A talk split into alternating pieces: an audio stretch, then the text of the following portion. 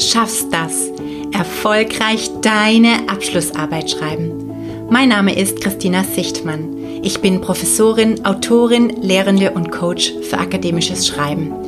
Und mit diesem Podcast gebe ich dir Insider-Tipps für deine Bachelor-, Master- oder Doktorarbeit. Ja, klar schaffst du das, ganz ohne Stress und Schreibblockaden und dafür mit jeder Menge Spaß am Schreiben. Vertrau deinen Fähigkeiten. Du bist internationale Studierende oder Studierende und schreibst deine Abschlussarbeit im deutschsprachigen System? Dann ist vielleicht manches anders, als du das aus deinem Heimatland kennst.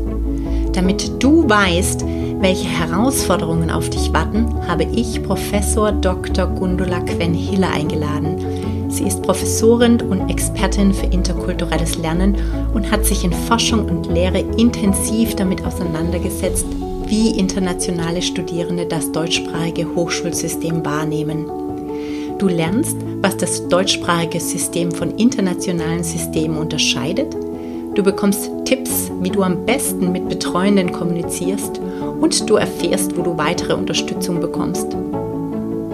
Wenn du weitere Unterstützung beim Schreiben deiner Abschlussarbeit haben möchtest, dann schau doch auf meiner Webseite vorbei. Dort habe ich noch mehr Tipps und auch einen Online-Kurs für dich, der dich beim Schreiben deiner Abschlussarbeit begleitet. Die Links dazu findest du in den Show Notes. Also, schön, dass du heute am Start bist und los geht's. Viel Spaß mit dieser Episode.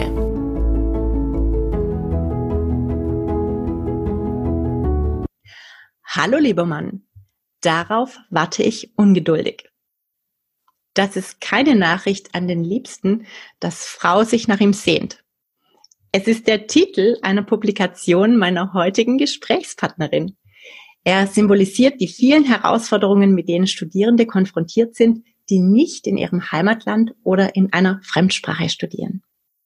Wie sich das deutschsprachige Hochschulsystem von anderen Systemen unterscheidet, welche Auswirkungen das auf das Schreiben der Abschlussarbeit hat und welche Herausforderungen das wissenschaftliche Schreiben in einer Fremdsprache mit sich bringt, darüber spreche ich heute mit einer Expertin für interkulturelles Lernen. Sie ist Professorin für Beratungswissenschaften mit den Schwerpunkten interkulturelle Kompetenz und Migration an der Hochschule der Bundesagentur für Arbeit in Mannheim. Sie trainiert Menschen, im Bereich der interkulturellen Kompetenz und Diversity. Ihre Forschung beschäftigt sich mit kulturellen Divergenzen im Lernkontext. Ich begrüße ganz herzlich Professor Dr. Gundula Quen-Hiller. Quen, herzlich willkommen. Ja, liebe Christina, vielen herzlichen Dank für die Einladung. Ich freue mich hier zu sein. Ja, ich freue mich auch sehr, dass du heute hier bist. Gwen, du warst ja sehr lange an der Europa-Universität Viatrina und dort hast du die Initiative Interviatrina gegründet, aus der dann das Zentrum für interkulturelles Lernen hervorging. Und für diese Initiative hast du sogar einen Preis erhalten, nämlich den BMW Award für interkulturelles Lernen. Was ist denn die Idee des Zentrums und was war deine Motivation, das Zentrum zu gründen? Ja, ich bin vor circa 15 Jahren an die Europa-Universität Viatrina gekommen. Die liegt ja an der deutsch-polnischen Grenze. Und diese Hochschule hatte immer so eine besondere politische Bedeutung oder auch so einen politischen Auftrag. Das merkt man schon am Namen Europa-Universität. Und die wurde gegründet nach der Wende, um wirklich ein internationaler Begegnungsort zu sein und war von Anfang an darauf ausgerichtet, ganz, ganz viel internationale Studierende anzuziehen. Europäische und nicht-europäische. Am Anfang gab es so einen Fokus auf osteuropäische Studierende.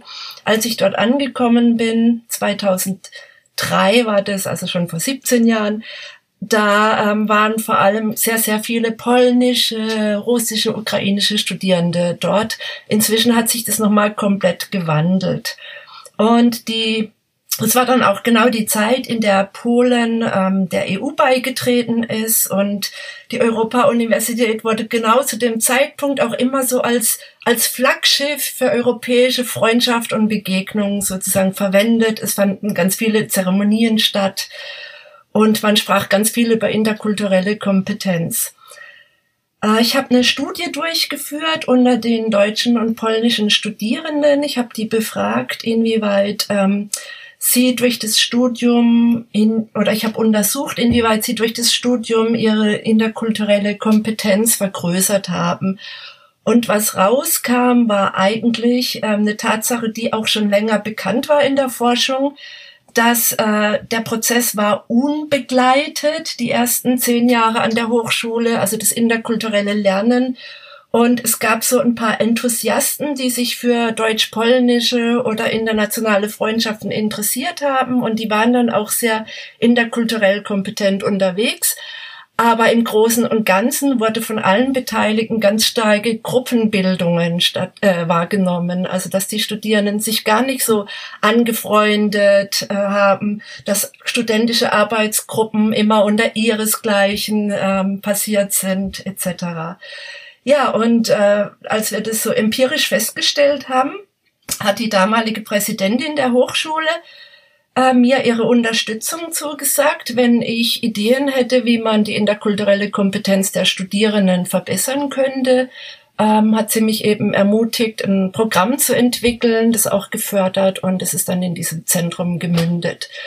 Was vielleicht noch wichtig ist, äh, wir waren wirklich so Pioniere. Also ich bin relativ sicher, dass wir das erste Zentrum dieser Art waren in Deutschland. Ja, wahrscheinlich ist es immer noch eine der wenigen Zentren, die es überhaupt gibt in so einem Bereich, was ja auch aus der besonderen, sage ich mal, Zusammensetzung auch der Hochschule äh, ja bedingt ist. Äh, allerdings beobachte ich das bei uns auch. Also ich, in, an der Universität Wien äh, sind wir ja auch an so einem Standort, wo e-, wir eben sehr, sehr viele Studierende haben, die sogar täglich pendeln aus Ungarn, aus der Slowakei, weil es einfach so nahe ist. Und natürlich sehen sich diese Studierende ganz besonderen Herausforderungen gegenüber. Ja, sie müssen sich also an das System anpassen, an das deutschsprachige System, das anders ist als in einem Heimatland. Hm, sie müssen sich, sie müssen natürlich in der Fremdsprache kommunizieren, das kommt auch noch dazu. Wo sind denn die größten Herausforderungen für Studierende, die im deutschsprachigen System als ähm, ausländische Studierende studieren? Also es gibt äh, regelmäßige Umfragen, jetzt auf Deutschland bezogen, ähm, werden die, die internationalen Studierenden gefragt, was ist für euch schwierig und herausfordernd. Und da wird ähm, immer als, als einer der wichtigsten Punkte ähm, genannt, dass eben Sprachbarriere, also generell deutsche Sprache ist einfach ja. nicht so einfach, sich schriftlich dann gut auszudrücken, selbst wenn man die schon auf einem sehr guten Niveau spricht und ähm, aber auch Kontakt zu Einheimischen und ähm, Freundschaften schließen mit Studierenden aus dem ähm, ähm, ja, Mutterland der Hochschule sozusagen ist für, also gerade in Deutschland, ähm, relativ schwierig, ähm, wird immer also als Problempunkt gesehen.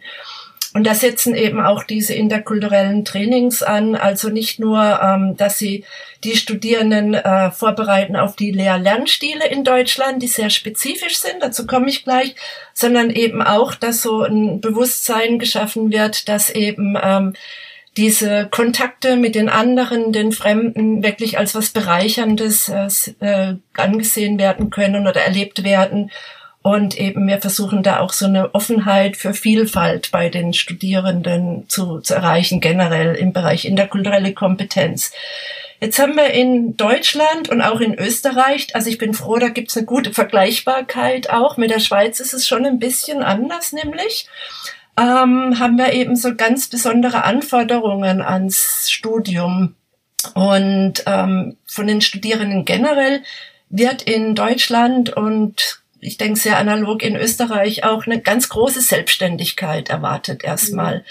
Also Dinge, die einfach, ich habe zum Beispiel zwei Jahre in Frankreich gearbeitet an der Hochschule, Dinge, die dort praktisch den Studierenden sozusagen vorgegeben werden, serviert werden, müssen die bei uns eben selber machen. Zum Beispiel ein Thema finden für eine Hausarbeit oder für ein Essay. Ja, in vielen Ländern bekommen die einfach von den Lehrenden die Themen gesagt Schreib mal was da und dazu. Sie bekommen Literaturlisten, auf die sie sich beziehen sollen. In Deutschland oder Österreich wird erwartet, dass sie das selber recherchieren. die Gliederung nach dem deutschen System ähm, ist vielen Studierenden so nicht bekannt, weil die andere Textsorten erlernen. Also hier nochmal das Beispiel Frankreich. Die lernen äh, schon im Gymnasium, aber auch im Bachelorstudium eine Textsorte, die würden wir auf deutsche Erörterung nennen. Mhm. Die ist auch intellektuell sehr, sehr anspruchsvoll und man muss eine unheimlich gute Allgemeinbildung haben und belesen sein, um diese Textsorte sehr gut zu bewältigen. Ähm, das ist so ein, auch eher so ähm, auf einer philosophischen Ebene, die lernen ganz gut Pro und Contra zu argumentieren, Thesen, Antithesen zu bilden, Schlüsse zu ziehen. Äh, in Deutschland, die klassische Hausarbeit hat eben eine ganz andere Struktur und die ist den französischen Studierenden sehr fremd. Ich habe auch eine Studie durchgeführt unter deutschen und französischen Studierenden, die jeweils im anderen Land äh, also studiert haben und die haben äh, jeweils gesagt, sie haben die Textsorte im anderen Land nicht verstanden und sind ganz oft durchgefallen auch. Yeah.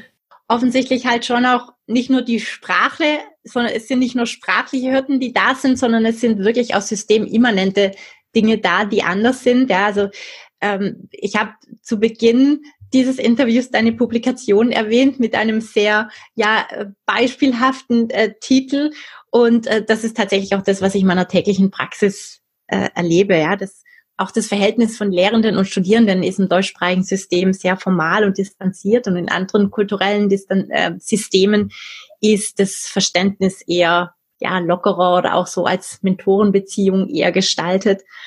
Und äh, dann bekomme ich auch teilweise sehr lustige Mails, du wahrscheinlich auch. Gestern wieder eine bekommen aus, aus Russland, ja ja, wo die Studierenden eben nicht wissen, ähm, wie, wie spricht man einen deutschen Professor, Professorin an oder österreichischen, ähm, wie, wie, wie, äh, wie lautet so eine ähm, höfliche Eingangsformel, ja. äh, inwieweit muss man Titel verwenden oder nicht, äh, welcher ja, Höflichkeitsstil ist angemessen.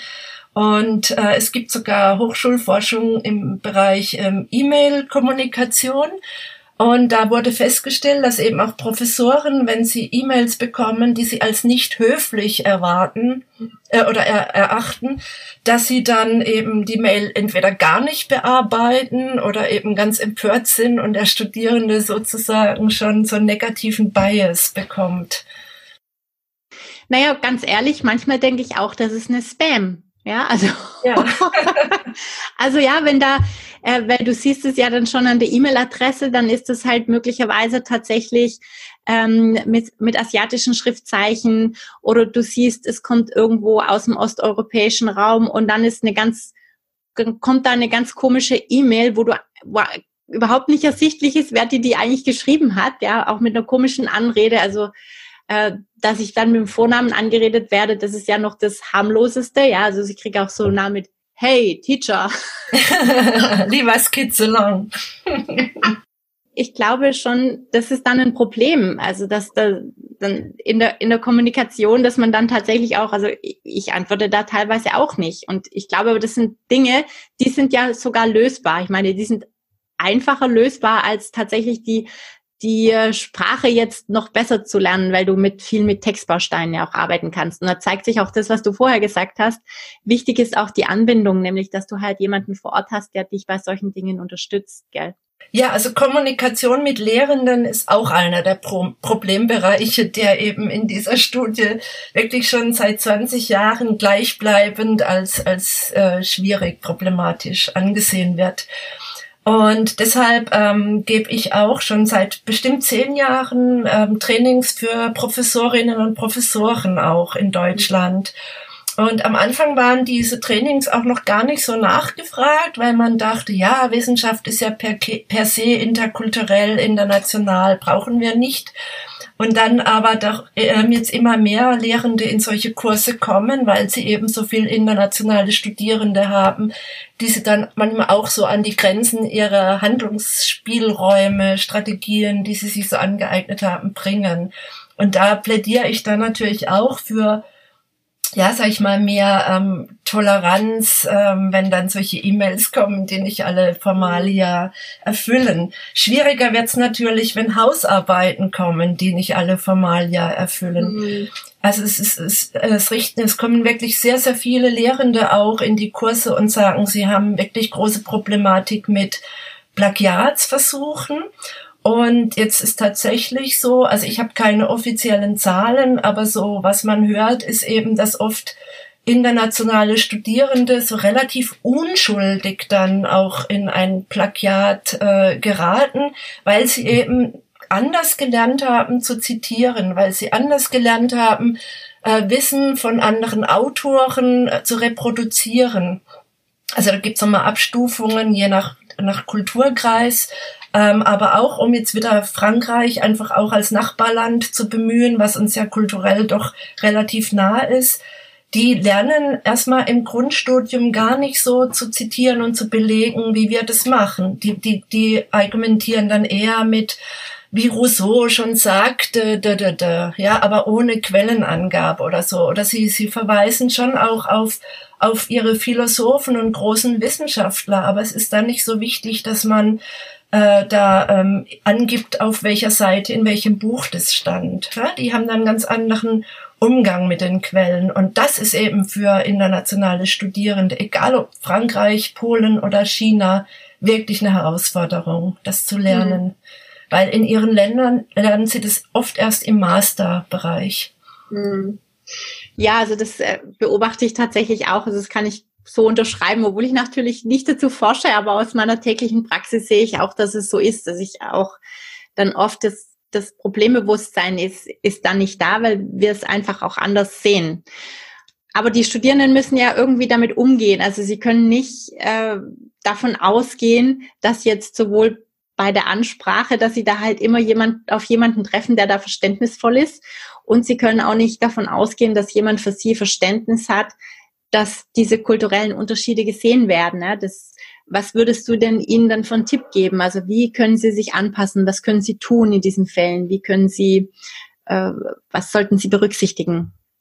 Ja, da gibt's eigentlich eine ganze Reihe an, sag ich mal, ähm, Hilfs, Hilfsinstrumenten, die, die ich einfach ans Herz legen würde, die zu nutzen. Also von Websites für ähm, internationale Studierende, wo wirklich solche ähm, Checklisten oder Textbausteine angeführt sind. Also es gibt da ein Projekt, das hieß Mehrsprachigkeit und Multikulturalität im Studium, abgekürzt MUMIS projekt.de.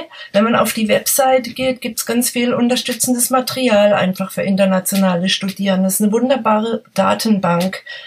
Du kannst es vielleicht auch noch mal unter den Podcast dann in einem Link Genau, das mache ich so. total gern in die Show Notes. Genau.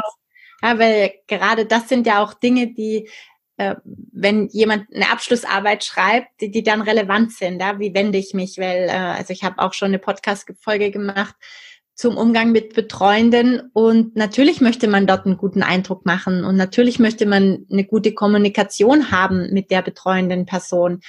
Und äh, dazu muss man sich halt auch ein bisschen anpassen. Ja? Also man kann nicht davon ausgehen, dass immer das Gegenüber dann das alles berücksichtigt. Also weil es ist ja auch so, auch in der täglichen Praxis bin ich jetzt beispielsweise mit Studierenden aus ganz vielen Kulturen konfrontiert.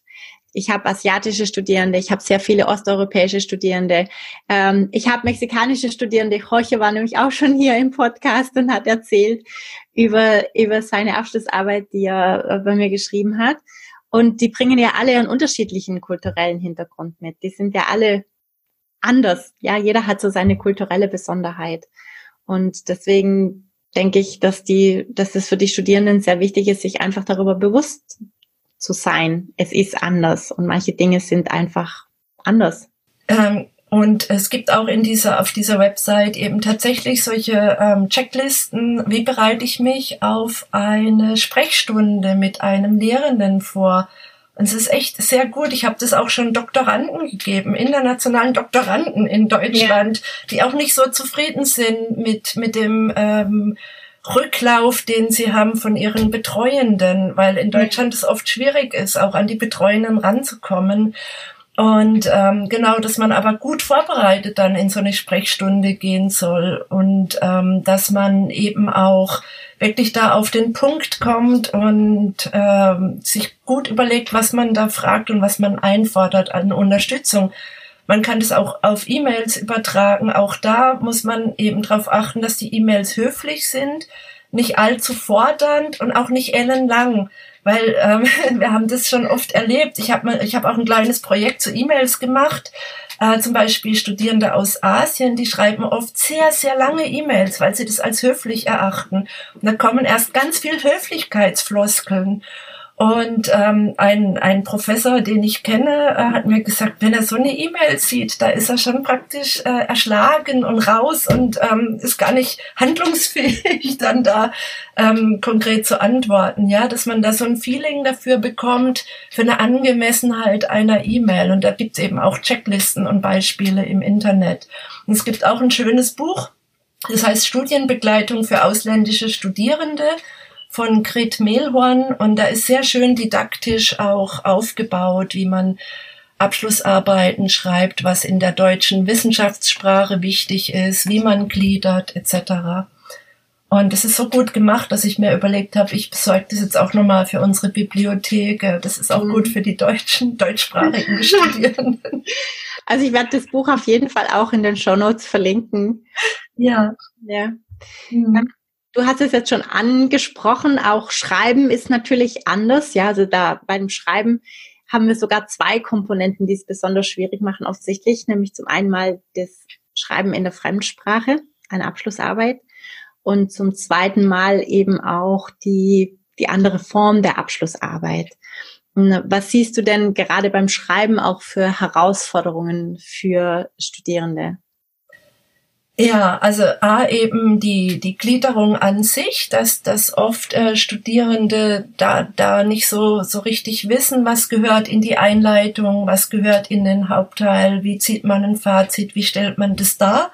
Also einfach so, wie, wie bildet man so einen roten Faden durch so eine typisch deutsche akademische Hausarbeit. Dann ist eben Deutsch als Wissenschaftssprache, ähm, also wir haben, das ist ein richtiger ähm, äh, Soziolekt sozusagen des Deutschen, Deutsch als Wissenschaftssprache. Das ist ein sehr, sehr verklausuliertes Deutsch mit sehr vielen Passivkonstruktionen etc. Und dann merke ich aber auch bei, bei meinen deutsch-muttersprachlichen Studierenden, die haben dann so ein Konzept, wie Wissenschaftssprache klingen sollte und hauen unheimlich viele Passivkonstruktionen äh, rein und es wird dann ganz schwer lesbar. So, also es ist oft ähm, sehr schwer zu fassen für die Studierenden, ähm, was jetzt da an sprachlichem, ähm, sage ich mal, oder fachsprachlichem Jargon erwartet wird. Und da würde ich einfach raten, auch gerade für Nicht-Muttersprachler, dass sie da eben eher so ähm, in, in Strukturen, denen sie selber gewachsen sind, sprachlich ähm, bleiben und nicht mhm. versuchen, jetzt noch so eine äh, ähm, ja, sehr, sehr komplizierte Wissenschaftssprachlichkeitsebene mit reinzunehmen. Was ich sehr interessant finde, ist, ähm, im Englischen sagt man, ähm, der, der schreibt, ist verantwortlich dafür, dass der Text gut verstanden wird. Man nennt es Reader Responsibility, mhm. äh, Quatsch, Writer Responsibility. Mhm. Also der, der schreibt, ist für die Klarheit verantwortlich und ein Text muss so gut und klar ähm, äh, geführt sein auch und auch sprachlich so zugänglich, dass er verständlich ist. Dann ist es ein guter Text. In der deutschen Wissenschaft allerdings herrscht die ähm, Reader Responsibility vor.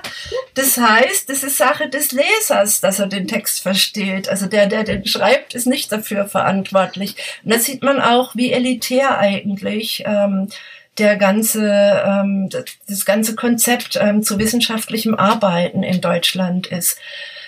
Ich habe in meinen Interviews ganz viele ähm, Lehrende auch sagen gehört, ja, die internationalen Studierenden, die, die wissen halt nicht so recht, was wissenschaftlich Arbeiten ist. Aber wenn man danach fragt, ja, was ist es denn genau, ist es eben ganz schwer zu definieren. Das ist so ein Habitus, wo, wo eben auch eine bestimmte Art, sich auszudrücken, zugehört. Mm. Ein bisschen verwässert sich das jetzt aber auch, weil man eben doch auch selber mehr und mehr auf Englisch schreibt und liest und ähm, so, so ein Gefühl dafür bekommt, auch was ist diese Writer Responsibility. Hm. Ja, also das kann ich auch beobachten, dass sich das tatsächlich ändert. Also durch äh, diese ja viele englischsprachige Literatur, die wir selber schreiben und natürlich auch lesen und ähm, das doch auch große Auswirkungen hat auf die Texte, weil das Problem wirklich von deutschen wissenschaftlichen Texten ist ja schon, dass sie auch sehr kompliziert ist und äh, also es geht ja allen Studierenden so, nicht nur ausländischen Studierenden, dass sie am Modell auch in gewisser Weise lernen müssen.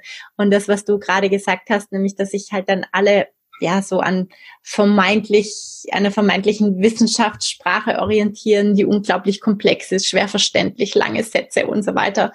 Ähm, das kommt leider auch daher, dass viele schlechte Beispiele ja. existieren in der Literatur. Und ich bin auch dafür, dass man es so einfach wie möglich macht und dass man, dass jeder es verstehen sollte. Und ähm, das, was du sagst, das geht auch wirklich einher mit dem, was man ähm, über das Schreiben lernt oder wie auch mein Ansatz ist, zu, äh, über das ja, zu schreiben, nämlich, dass man zuerst mal schreiben sollte, wie einem der Schnabel gewachsen ist. Ja, und ich glaube, für ausländische Studierende gilt das in ganz besonderem Maße, dass sie erstmal nicht auf diese Sprache achten sollten, weil das ist sogar ein Schritt, also den kannst du sogar auslagern. Ja, also du kannst ja deinen Text am Ende tatsächlich noch lektorieren lassen. Und äh, ich weiß nicht, wie es dir geht, Gwen, aber ich lasse alle meine Texte lektorieren, die ich auf Englisch schreibe, weil ich bin eben keine Muttersprachlerin. Und trotzdem ist es noch mein Text, weil ich den strukturiere, äh, weil der Inhalt von mir ist. Und natürlich macht es halt jemand anders, der das besser kann, sprachlich schön. Und mh, mm, das geht ja so auch mit dem überein, was du jetzt sagst, dass sie ja versuchen, das zu imitieren. Und ich würde auch jetzt aus meiner Perspektive heraus eher empfehlen, mach das nicht, konzentriere dich erstmal auf den Inhalt und schiebt es ganz ans Ende deines Arbeitsprozesses, bevor du die Arbeit abgibst. Genau, und es ist aber schon wichtig, dass Sie darauf achten, dass es eben dann schon in gutem Deutsch ist. Also es muss nicht, vielleicht nicht ein, ein, so dieses Wissenschaftssprachniveau ähm, ähm, oder nur bedingt erreichen, aber es muss halt ein gutes Deutsch sein. Also zum Korrekturlesen sowieso würde ich immer empfehlen, selbst deutsche Studierende, wenn sie Texte abgeben, wo man das Gefühl hat, da hat nicht mal jemand drüber gelesen, da fehlen Wörter, da ist kein einziges Komma am richtigen Platz und so. Das macht einfach per se einen schlechten Eindruck, auch wenn der Inhalt wirklich gut ist. Ja, absolut, das gehört dazu. Ja, das ist halt das erste Signal, das du sendest, weil mhm. wir sind ja auch alle Menschen, ja. Das heißt, wir schauen uns so eine Arbeit an und dann überfliegen wir sie erstmal und dann entscheidet schon auch, was für einen Eindruck hat man von der Arbeit. Und äh, ja, da gibt's halt auch Leute, die mehr oder weniger davon ähm, differenzieren können. Aber das ist ja auch etwas, was die Studierenden tatsächlich beeinflussen können. Also sie können jetzt weniger den, den Inhalt und Struktur, ja, das, das ist weniger beeinflussbar als dann tatsächlich das Sprachliche, wo man was dagegen tun kann, indem man sich einfach auch Hilfe sucht, dann ganz am Ende. Also genau. sehe ich, sehe ich genauso wie du, dass das schon enorm, enorm wichtig ist. Äh, Gibt es denn auch, äh, also hier sind vielleicht auch Zuhörer, die jetzt tatsächlich deutschsprachig sind, die aber äh, ihre Abschlussarbeit auf Englisch schreiben müssen. Hast du denn da vielleicht auch noch einen Tipp, äh, was da die besonderen, was da Herausforderungen sind oder wie da die Herangehensweise ist? Also da, das ist auch eine interessante Frage. Zum Beispiel äh, gebe ich jedes Jahr an der Uni Luxemburg in einem dreisprachigen Master einen Kurs. Und diese Studierenden dort, die haben Lehrende aus Finnland, aus Großbritannien, aus Frankreich, aus Deutschland, aus Belgien etc., Luxemburg. Und ähm, wir Lehrenden kommen ja auch aus unterschiedlichen Traditionen und da würde ich wirklich nochmal den Lehrenden fragen, was erwarten Sie, wenn Sie ein Essay aufgeben, zum Beispiel? Ein Essay auf Englisch ist was anderes als ein Essay auf Französisch. Und ein Essay auf Deutsch ist nochmal eine andere Textsorte. Also wir haben dasselbe Wort, aber ganz unterschiedliche Erwartungen. Und da würde ich eben auf jeden Fall nochmal gucken, ist der Lehrer, also den Lehrenden ähm, äh, fragen, was erwarten sie? Und ähm, in der Regel weiß man ja auch, wo der Lehrende dann herkommt ähm, und die Erwartungen da abklären im Vorfeld. Und Englisch, ähm, also wenn es jetzt, sage ich mal, an die angelsächsische Schreibtradition anknüpfen soll, ähm, da wird eben erwartet, dass man den Leser sehr gut durch den Text führt eben dass, dass man auch immer wieder ähm, einleitet im Sinne von, in diesem Abschnitt zeige ich auf, dass das und das, da, da, da. und dann kommt der nächste Absatz, äh, Absatz und, und man leitet von, von einem Absatz aber zum anderen über. Es ist viel geschmeidiger so im Textfluss, im Lesefluss. Und da sind wir schon wieder bei diesem Writer Responsibility, der einfach möglichst alles tut, um die Leute gut durch den Text zu führen. Ja, ich meine, das ist sowieso insgesamt ein super Tipp mit der Writer Responsibility. Ja, dass man die, das, ja, dass der Schreibende tatsächlich verantwortlich dafür ist, dass der Leser es versteht und nicht umgekehrt. Also das nehme ich mhm. jetzt auch aus diesem Gespräch mit, dass das tatsächlich auch ein, ja, etwas im deutschen System ist, wo es immer noch ein bisschen hakt. Ich denke, es verändert sich langsam was halt auch mit der Haltung zu tun hat. Also die Haltung gegenüber dem Studierenden, wie ich ihn sehe, was ich, wie, wie ich meine Rolle definiere und so weiter, gell? Ja, genau. Mhm. Ja, liebe Gwen, ich lade immer Gäste in meinen Podcast ein, mit denen ich ganz besondere Verbindungen habe. Und ähm, das ist so schön, weil bei dir gibt's Verbindungen auf so vielen Ebenen. Wir kommen ja auch so ein bisschen ja aus der gleichen Gegend. Das ist aber nur eine ganz kleine Verbindung. Äh, das, äh, eine unserer Verbindungen ist auf jeden Fall das Interesse am Thema, die Interkulturalität, weil du beschäftigst dich damit wirklich im Kontext von Lehren und Lernen. Ich äh, beschäftige mich damit im Kontext von Dienstleistungsinteraktionen zwischen Kunde und Mitarbeiter, aber es gibt einen großen Overlap einfach, weil es um verschiedene Kulturen geht und das Aufeinandertreffen von verschiedenen Kulturen. Es ist wirklich eine ganz spannende Frage. Und wir haben auch das gemeinsame Interesse, was bei diesem Interview ganz schön rausgekommen ist, dass wir Studierende wirklich unterstützen wollen, dass sie ihr Studium besser meistern können. Ja. Also du Studierende, äh, die aus dem Ausland in deutschsprachiges System kommen, insbesondere ähm, die zu beraten, wie sie sich besser integrieren können. Und ähm, mein Interesse ist offensichtlich, Studierende bei Abschlussarbeiten zu unterstützen, wo sie auch auf viele Herausforderungen sind, äh, stoßen. Und wir haben noch ein eine andere Verbindung und die hat überhaupt nichts damit zu tun. und zwar ist es unsere Liebe für Reisen mit dem Camper. das finde ich so schön. Ja, ich bin nämlich auch total gern mit dem, mit dem Camper unterwegs und habe schon große Reisen auch in Europa gemacht. Und ähm, jetzt in Corona-Zeiten hat man sowieso nicht so viele Möglichkeiten zu reisen. Also ich bin in zwei Wochen auch wieder mit dem Camper unterwegs. und ich habe mich jetzt äh, sehr gefreut äh, zu sehen, dass du diese Liebe teilst und sogar auch einen Podcast jetzt dazu auf den äh, Markt gebracht hast. Ähm, das finde ich, finde ich ein ganz äh, spannendes Projekt und auf den, auf den ersten Blick hat es jetzt ja gar nicht so viel mit unserem Thema zu tun. ähm, auf den zweiten Blick aber schon, weil du bist ein Tausend Sasa, ja, du jonglierst so viele Projekte in der Luft, du unterrichtest, du schreibst, du publizierst und ähm, Trotzdem habe ich den Eindruck, dass es ganz wichtig für dich und äh, diese diese Reisen zu machen und in die Na Natur zu gehen und äh, das auch zu erleben. Und ich nehme an, es ist auch Teil von deinem Geheimnis, wie du denn diese ganzen Projekte gleichzeitig in der Luft jonglieren kannst. Also ähm, welche Bedeutung hat denn jetzt das Campen dann für dich auch, damit du diese, diesen Fokus halten kannst? Ja, ähm, das ist tatsächlich so mein Hobby, also mit, mit meinem Mann zusammen die, die Welt zu entdecken. Und jetzt sind wir die letzten Jahre wirklich viel gereist. Ich meine, es ist auch Teil meines, meines Jobs mit der Interkulturalität, einfach die Welt gut ken kennenzulernen. Aber wir sind jetzt tatsächlich ähm, auch, äh, haben wir, sind wir übereingekommen, dass wir nicht mehr so viel fliegen wollen und dass wir einfach auch jetzt mal äh, uns Deutschland genauer anschauen und Österreich und Europa und haben jetzt eben diesen Camper angeschafft und gehen so oft wie wir nur können raus in die Natur.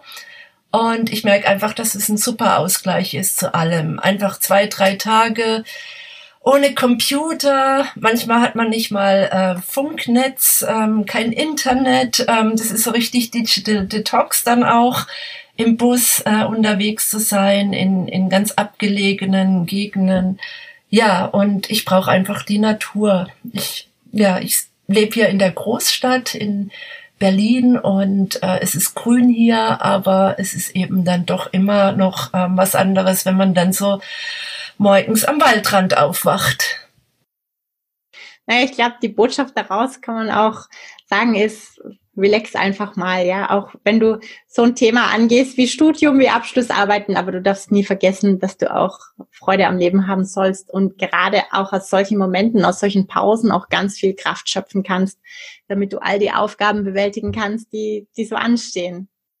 Genau, und auch beim, beim Abschlussarbeiten schreiben ist es ganz, ganz wichtig, dass man gut auf sich achtet. Also generell, ja, dass man rausgeht, spazieren geht, etc dass man sich Entspannungsphasen einbaut, ob das jetzt auf dem Campingplatz ist oder bei einem Spaziergang durch den Park, kann ja jeder selbst sich raussuchen, was gut tut. Hm. Ja.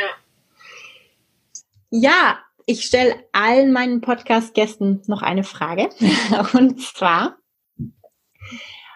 wenn du jetzt Studierende, die ihre Abschlussarbeit schreiben, einen Tipp geben kannst, das können jetzt ausländische Studierende sein, das kann sich aber auch auf alle Studierende beziehen.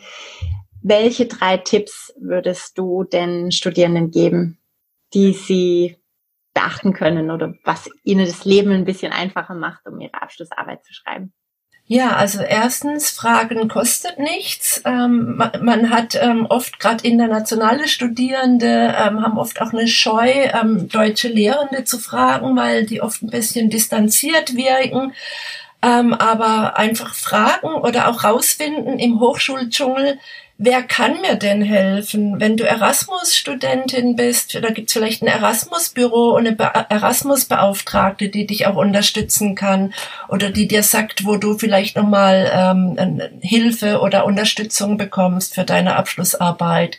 Vielleicht gibt es ein Schreibzentrum oder bestimmte Kurse.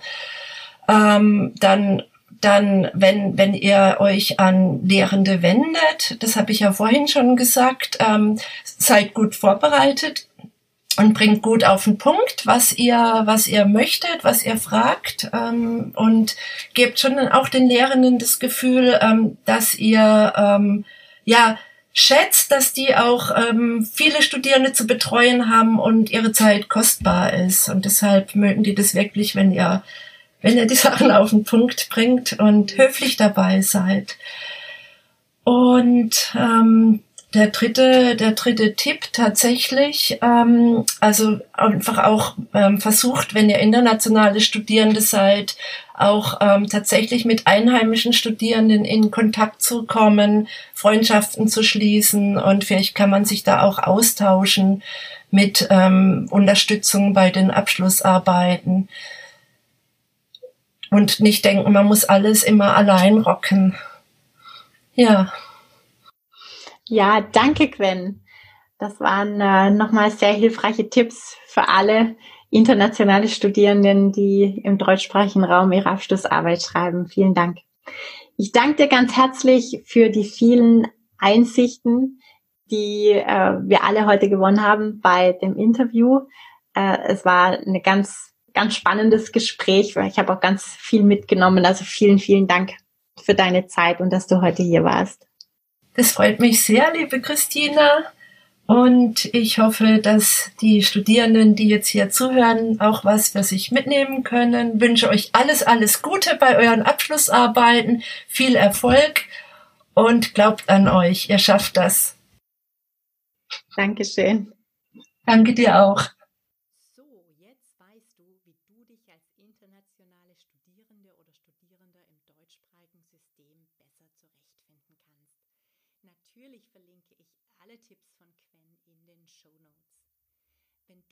Unterstützung bei deiner Abschlussarbeit brauchst, dann schau doch einmal auf meiner Webseite vorbei oder registriere dich für meinen Newsletter, damit du immer up to date über mein Angebot bist. Auch diese Links findest du in den Show